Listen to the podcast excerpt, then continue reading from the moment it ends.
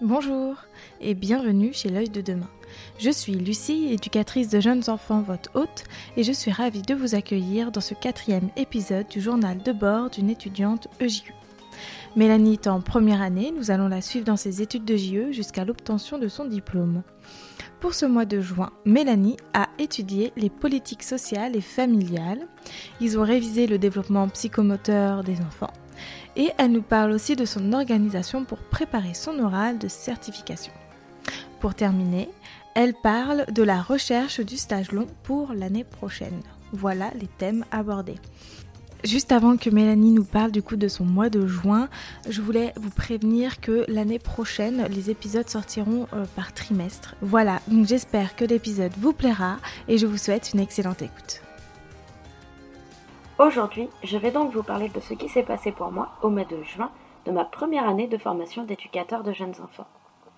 Le mois de juin a commencé par une semaine DF4 sur la thématique des politiques sociales et familiales. Cette semaine-là a été faite quasiment en intégralité en distanciel, et sincèrement, il était temps, parce qu'on commençait toutes plus ou moins à décrocher de la formation. On a également pu avoir un entraînement à l'oral pour notre certification qui est prévu le 25 juin. Pour ma part, cet oral, je m'entraîne une fois tous les soirs, mon objectif étant d'y aller avec une feuille de notes au cas où, mais de la connaître par cœur et de ne surtout pas lire. Je ne suis pas quelqu'un qui panique facilement, surtout pas à l'oral. J'ai l'habitude de ce genre d'exercice, donc j'ai pas vraiment d'inquiétude pour le moment. Lors de cette semaine concernant les politiques sociales, nous avons eu l'intervention de nombreuses, de nombreuses associations qui accompagnent la parentalité et le handicap dans la petite enfance mais aussi une présentation du fonctionnement de la CAF et de la CNAF, ainsi que d'un CCAS. J'aime beaucoup ces moments de partage d'expérience, cela nous permet de nous plonger dans des missions concrètes de la part de professionnels et d'avoir une vision plus claire de ce qui existe sur notre territoire. La semaine qui a suivi, nous avons eu une semaine de DF2 cette fois, concernant principalement le développement moteur de l'enfant, on a eu un cours justement absolument génial sur les réflexes archaïques avec une intervenante absolument passionnée et qui vivait vraiment son cours et elle nous a toutes captivées. Vraiment, c'était génial. C'était un cours où elle nous a aussi fait un peu de pratique tout en respectant les conditions sanitaires. Mais euh, ça m'a permis d'apprendre quelques éléments sur moi me concernant. Euh, ça m'a permis de m'éclairer un petit peu sur mon hypersensibilité. Et je crois d'ailleurs que je vais aller voir cette personne en consultation privée le budget me le permettra, parce qu'elle a réveillé pas mal de choses chez moi pendant la pratique, et j'aimerais approfondir ces choses-là avec elle. La troisième semaine de cours, nous avons eu une semaine sur le développement psychologique de l'enfant, l'alimentation et le sommeil. En bref, une semaine de développement global, hein, avec pas mal de théories, même si la plupart des cours, c'était quand même beaucoup de la redite de ce que nous avons vu tout au long du premier et du deuxième semestre.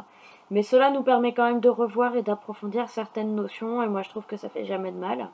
Et c'est cette semaine-là que nous avons eu notre oral de diagnostic social et territorial dont je vous ai beaucoup parlé dans les épisodes précédents. Et j'aurai les résultats début juillet, donc vous aurez de mes nouvelles après mon retour en septembre par rapport à cet oral. Et bien sûr, nous avons aussi pu vivre une seconde fois l'expérience de la mise en stage long de deuxième année et c'est encore plus casse-tête qu'en début d'année, puisque le stage long doit être rémunéré et qu'une grande partie d'entre nous sommes gratifiables.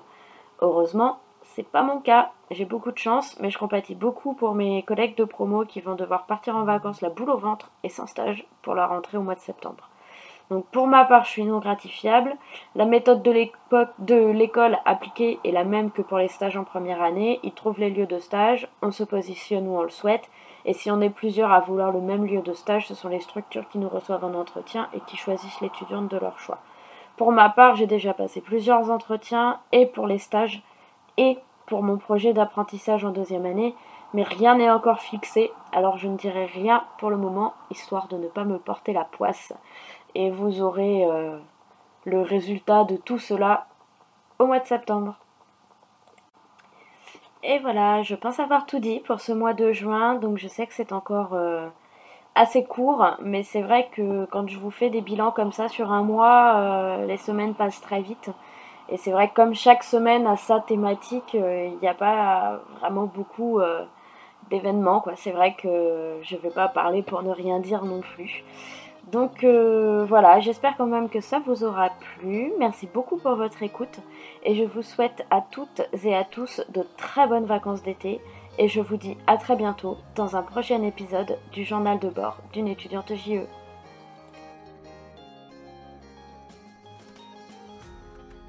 Voilà, clap de fin pour ce quatrième épisode en compagnie de Mélanie. J'espère qu'il vous aura plu. On se retrouve du coup à la fin du premier trimestre de l'année prochaine. Je vous souhaite de bonnes vacances si vous en avez. Si ce n'est pas le cas, bah, bon courage et à l'année prochaine. Ciao